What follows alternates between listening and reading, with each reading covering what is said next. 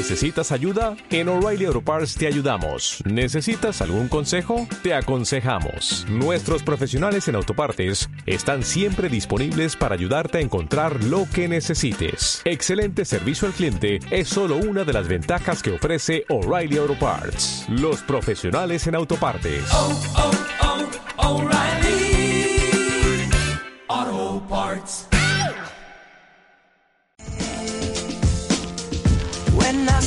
Bueno, y lo prometido es deuda, papeleras. ENCE ha sido esta semana una de las protagonistas del IBEX 35 ante el posible cierre de su fábrica en Pontevedra. Pese a las dudas que puede generar, los expertos se muestran optimistas en el sector papelero. Aseguran que disfruta de un momento de bonanza, pero ¿por dónde pasa el futuro de este tipo de compañías, Laura? Pues hay varios factores que han impulsado este sector. Por un lado, el pánico al plástico y el paso al papel, aunque el tránsito ya han señalado que no va a ser fácil, que va a exigir importantes inversiones, pero Rafael Cabanilla, su director de análisis de renta variable de Ahorro Corporación, cree que se abre un mundo de posibilidades a la industria del papel y del cartón. Esto está siendo aprovechado por el sector papelero en los últimos años porque está combinando la inversión de importantes cantidades para ofrecer productos sustitutivos al plástico de calidad con el fomento de un uso creciente de recursos renovables y reciclables.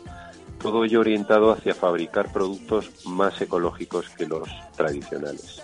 Otro de los salvavidas de este sector es el boom del comercio online. Cada vez cobra más importancia los productos renovables que han dinamizado el sector de los embalajes y se han multiplicado además en los últimos años. Este boom no solo ha supuesto un aumento de la producción en el cartón y en el papel, sino también un esfuerzo de las empresas para crear y ofrecer productos de mayor valor añadido, porque es importante destacar que tanto el empaquetado como el envoltorio cada vez tienen más importancia dentro del marketing del producto final. Bueno, esto por el lado positivo, pero Gonzalo Sánchez, gestor de renta variable y de Iberia de, de GESConsul, también ha avisado que en la actualidad hay los llamados cisnes negros, ¿no? Aquellos que hay que tener siempre en cuenta que no podemos perder de vista, por ejemplo, la guerra comercial. Le podría perjudicar, por supuesto, que no se llegara a un acuerdo en, en temas comerciales, no tanto por un impacto directo al, al sector, sino más por una bajada de, de la demanda, por ejemplo, en China. La desaceleración macroeconómica, las entradas en capacidad también es algo que hay que vigilar y, por supuesto, también un poco la evolución de la divisa, porque no hay que perder de vista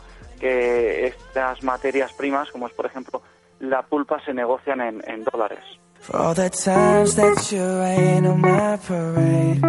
La marcha del negocio o el buen desempeño de estas empresas en bolsa han mejorado el atractivo del sector de cara a los inversores. De cara a este año, ¿qué previsiones manejan los expertos, Laura? Pues que continúe este momento dulce que empezaba hace un par de años. Las papeleras han sabido sacarle partido a la era digital, nos cuentan desde Ahorro Corporación, a pesar de esos altibajos de 2018, con varias operaciones en el sector. Bueno, lo tenemos todos en mente, ¿no? Esa OPA de DS Smith por Europac, por ejemplo, aquí en nuestro país. Este 2019, Susana, se presenta muy favorable. En la segunda mitad de 2018 vimos que hubo un recorte generalizado en las cotizaciones del sector, afectado sobre todo por las dudas sobre el crecimiento del PIB en China y por las señales de ralentización del crecimiento en Europa.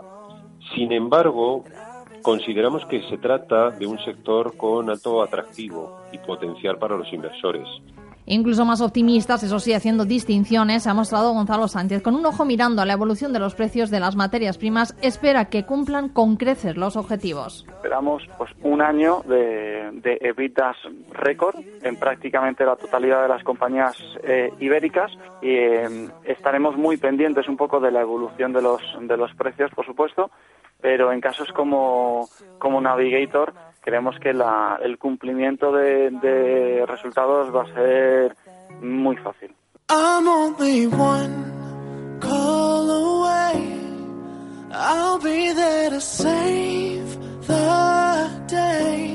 Ahora bien, se trata de un sector muy amplio y cada compañía opera en un segmento diferente con sus propias características. ¿Siguen teniendo recorrido estas empresas en el parque? Pues algunas más que otras, eso sí, hay que ser muy selectivos a la hora de escoger los valores con los que sacar jugo a esos ahorros. El motivo es que las papeleras no constituyen un grupo homogéneo. Por ejemplo, en España, pese a ese problema con el que hemos ya comentado, que al que se enfrenta ENCE, que ha caído en torno a un 25% en bolsa en el último mes, Rafael Cabanillas ha mostrado optimismo este. Nuestro escenario base contempla que la concesión de Pontevedra dure hasta 2033, fecha en que se cumplirían los 75 años que señala la Ley General de Patrimonio. Por todo ello, y tras el castigo de la semana pasada y primeros días de esta semana, esperamos que la acción repunte en el corto medio plazo, pues eh, a los precios actuales se estaría descontando un peor escenario que nosotros no contemplamos. Pero hay muchas más. Después de un encuentro con las cinco grandes firmas del sector en España y Portugal, Ahorro Corporación nos ha hecho un repaso por las más importantes, por algunas de ellas. En Cealtri y en menor medida Navigator, destacaría la existencia de un fuerte déficit de oferta frente a la demanda a nivel mundial en los próximos tres años, que elevará los precios de venta. Si vamos a los fabricantes de papel, somos optimistas porque se trata de compañías cuya ventaja competitiva radica en que son integradas.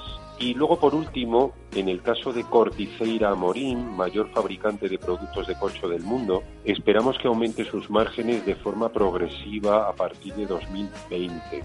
Pero si hablamos de encontrar potencial del equilibrio entre rentabilidad y riesgos, desde GES Consul lo tiene muy claro. La empresa portuguesa Navigator es la estrella. Hay que tener en cuenta que esta compañía está larga de celulosa, pero no es su principal negocio, eso es más o menos un 10% de las ventas, sino que su principal negocio es el, papel de folios. Hay que tener en cuenta que este papel, la demanda va cayendo ligeramente todos los años, pero está habiendo una concentración en el sector que está permitiendo eh, subidas de precios, ¿no? Subidas de precios por esa concentración y también por la subida de la materia prima, ¿no? Opciones, nombres propios en un sector como es el papelero, que lejos de achantarse ha sabido sacar provecho al boom tecnológico. Eso sí, sin perder de vista lo que pase con los precios de las materias primas.